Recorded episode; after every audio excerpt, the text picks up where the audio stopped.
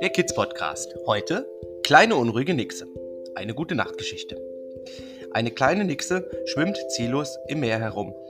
Es wird langsam dunkel auf der Erde. Doch die kleine Nixe findet keine Ruhe. Und es wurde immer finsterer, auch im Meer. Endlich, endlich saß sie in ihrer, lag sie in ihrer Muschel und konnte aber immer noch nicht schlafen. Sie griff nach ihrer Kuschelalge. Und endlich und bald schlief die Nixe ein.